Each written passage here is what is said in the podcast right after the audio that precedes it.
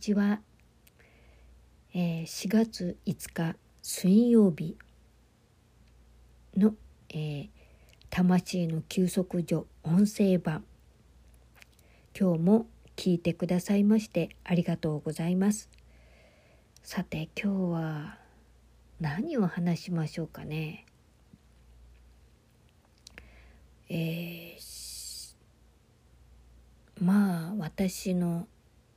住んでいるのは私が住んでるのは長野県でも、えー、真ん中辺ですかね。はいちょうど真ん中辺ぐらいです、えー、中心地区っていうところに私は住んでるんですがだからほとんどね雪が降らないんですよね。雨もね少ないですね。でわりかしまあ比較的夏は暑い。で冬は雪は降らないけど寒い。まあそういうメリハリのはっきりした地域でして。だからそれなりに、えー、対応の仕方もはっきりしてるので分かりやすいんですがうん夏の暑いのもちょっとしんどいけど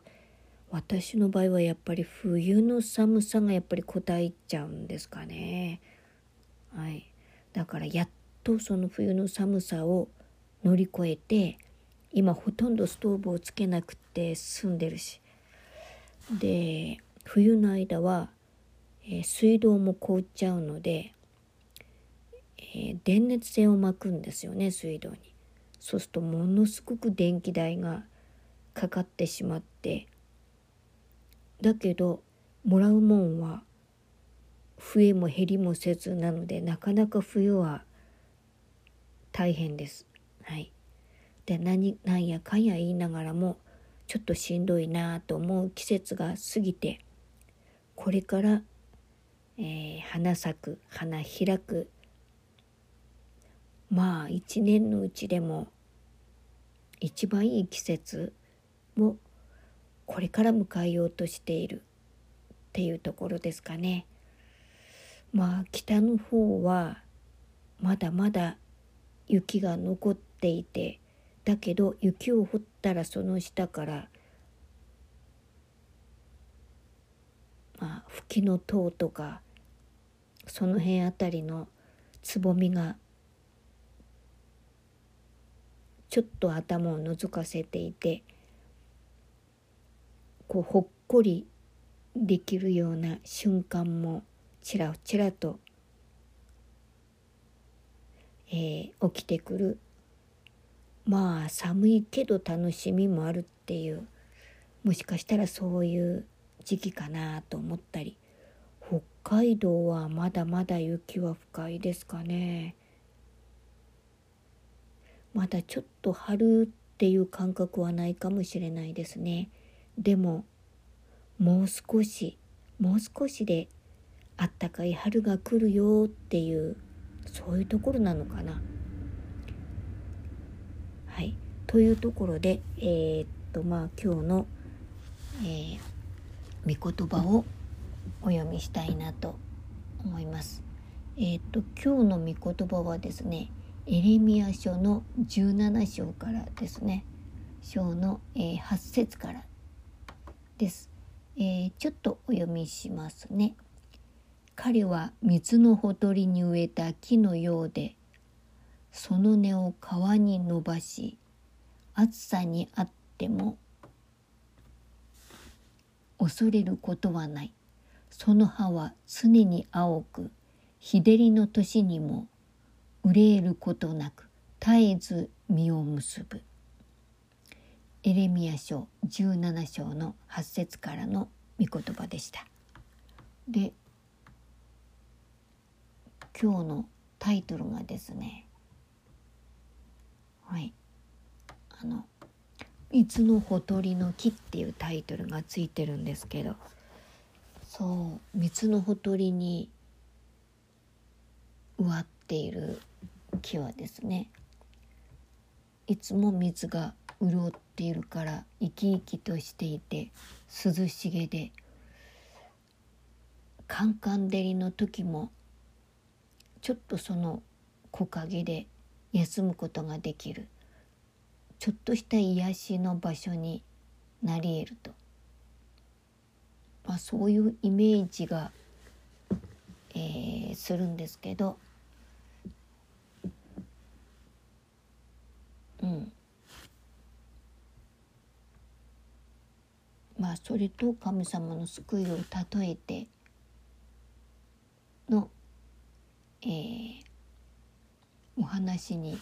なるんですかね。はい、ということで、えー、まあ潤いといえば私たち神様を信じている者にとっては神様の救いとあがない。そしていつも神様がそばにいてくださって私たちの心を見守りそして時には手を差し伸べてくださる。でも時には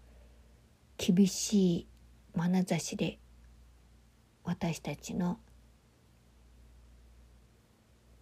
間違ったところを諭してくださるそういう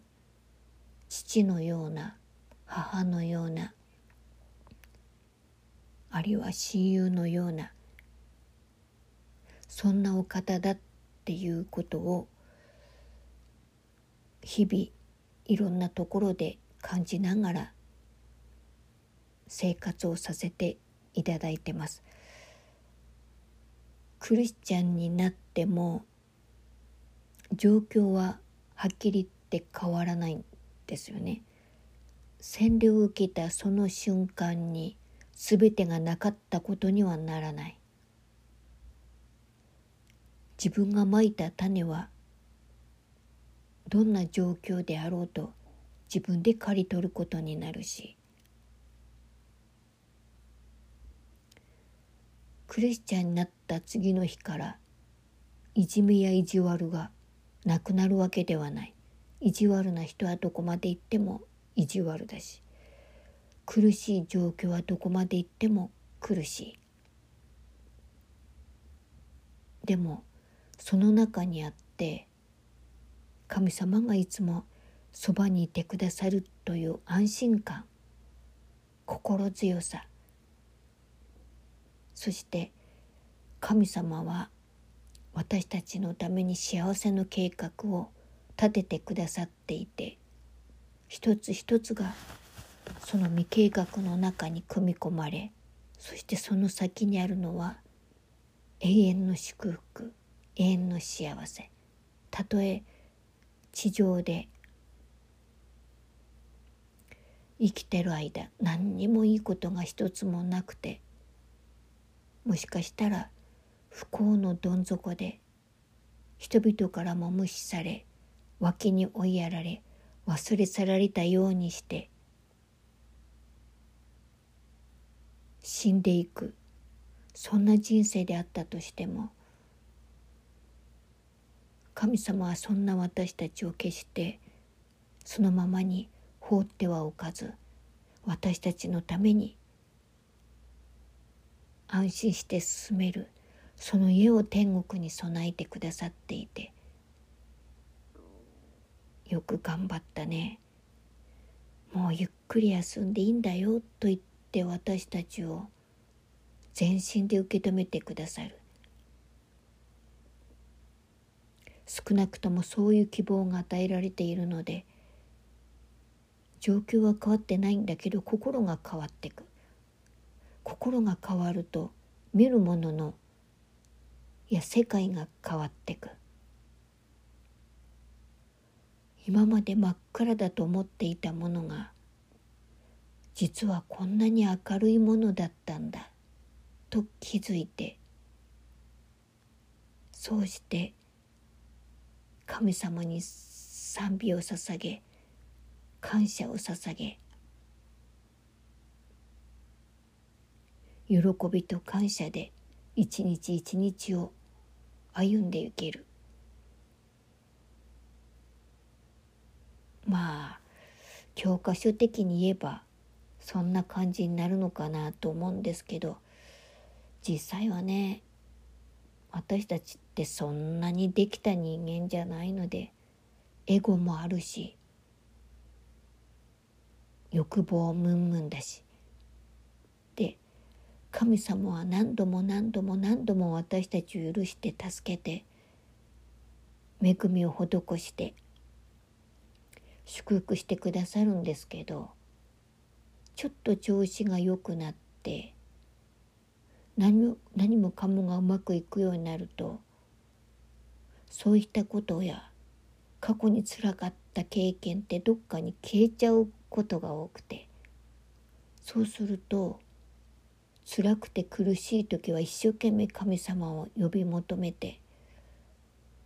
とにかく抜け出そうとして一生懸命一生懸命頑張って生きてきた。その頑張りさえ忘れてしまうことがあって気がついたら世界は俺のものだと言わんばかりのそんな傲慢さの中で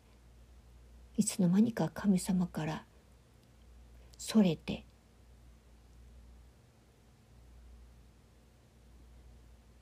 我が道を歩んでいる。なんていうことも珍しくないわけでして。実際そうやって離れていって成功を収めた人ってのは実際います。なんであいつがって言いたくなることっていっぱいあって神様に従順に従っていったのに今の私のこのざまは何だと。そういう現実も実際ないとは言えません。私たちの心はちょっとした刺激を与えられればガタガタと崩れて全部水の泡になってしまうなんていうことは珍しくなくてそういう現実もあるんだっていうことは覚えておこうと本当に毎度毎度思うんですけどねやっぱり気がつくとああそういえばあの頃はって感じのことが結構多かったりするんです。で神様から叩かれていろんなものを失って心の平安や希望さえ奪われて初めてああ自分は今までどれだけ恵まれていてどれだけ神様に助けられていたんだろうっていうその神様の愛をもう一度そこへ思い出すわけです。もうそれの繰り返し情けないなって自分で思うんですけどね。情けないなと思う自分が捨てられなくて変わりたいなっていう気持ちだけはいっぱいあるんですけどね。変われないな少しは成長してるんかなと。時々申し訳ないような情けないような惨めな気持ちになってしまうことも本当多いです。だけど人の欠点はよく見えるんですよね。自分のことを棚にあげてあいつあんなことやってるからこうなったんだって。それはあんただよと自分に対して言いたくなる。それではっと気がついてああれは私だみたいなね。そんなことほんとよくありますよ周りの人はこんな私をどういうふうに見てるんでしょうかね。あいつとは関わりたくないなと思ってるかもしれませんね。そう思われても仕方ないなと思ったりもするけどでもやっぱり人とつながりたい。見捨てられたくない。愛されたい。認められたい。そういう欲求は本当になくならないしこの場に及んでもそんなことを考えてしまう。ああとため息をつきたくなるような。そんな私です。でもそんな私なんですが神様は私をこうして生かしてくださってます。まだ神様は私を諦めてないみたいです。うん。だから本当にね私にとっての最大の味方そして私の理解者は神様だなとすごく思うんですだってね毎朝毎朝私デボーションをするんですけどそのデボーションがねまるで私の心の深いとこまで見透かしたようなピタッと当てはまるようなそんな御言葉を毎朝与えられてるんです。どっかでこれ私のこと見てるよなとそうでなきゃこんなにねぴったりと私の気持ちを言い当てられるはずがないと。本当そう思ってしまうんですけどね。実際見てくださってると思います神様。いつも私の心に。で私の心だけではなく全ての人の心を神様は見てくださってると思います。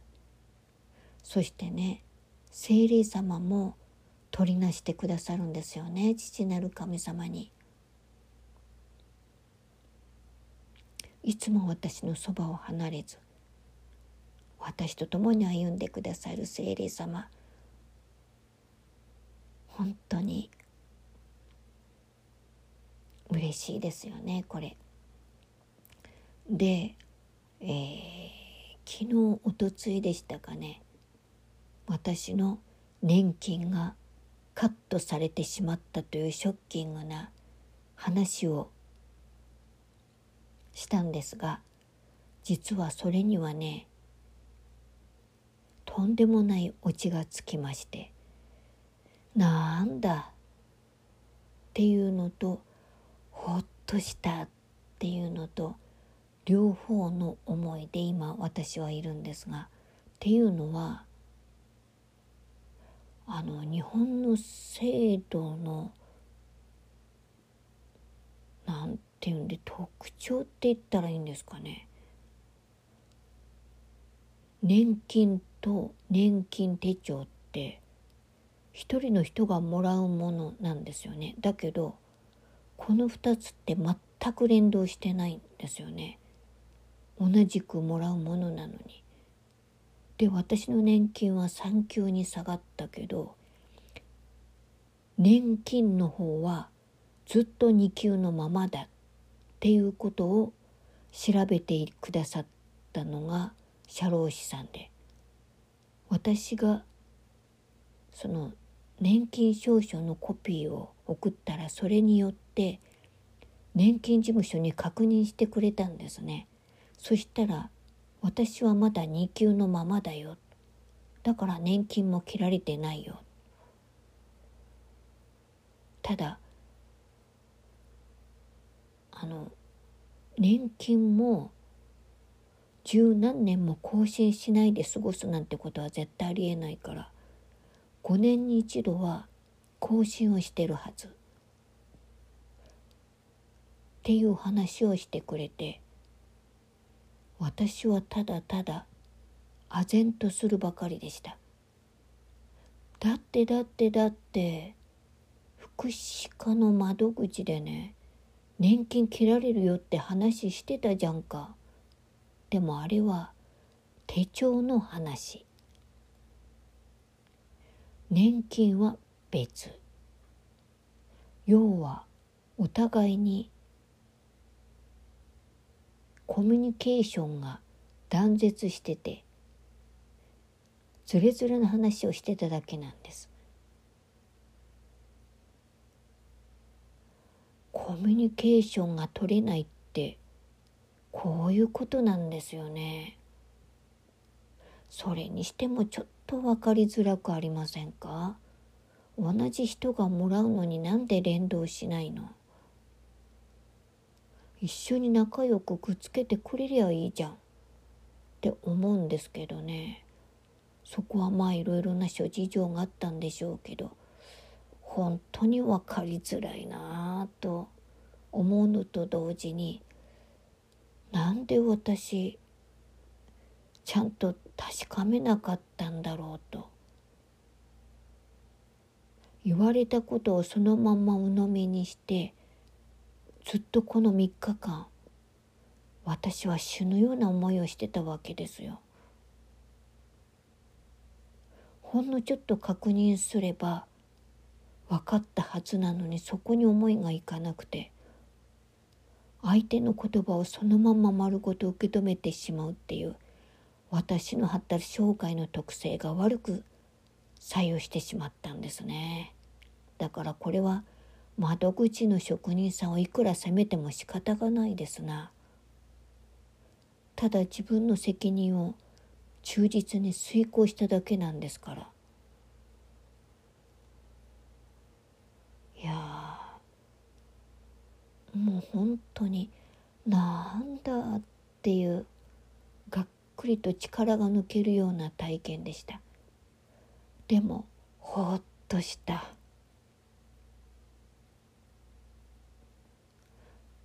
今回はですねお金をくれるとか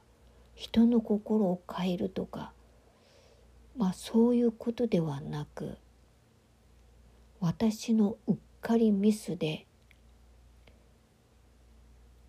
失態をしたっていうこと。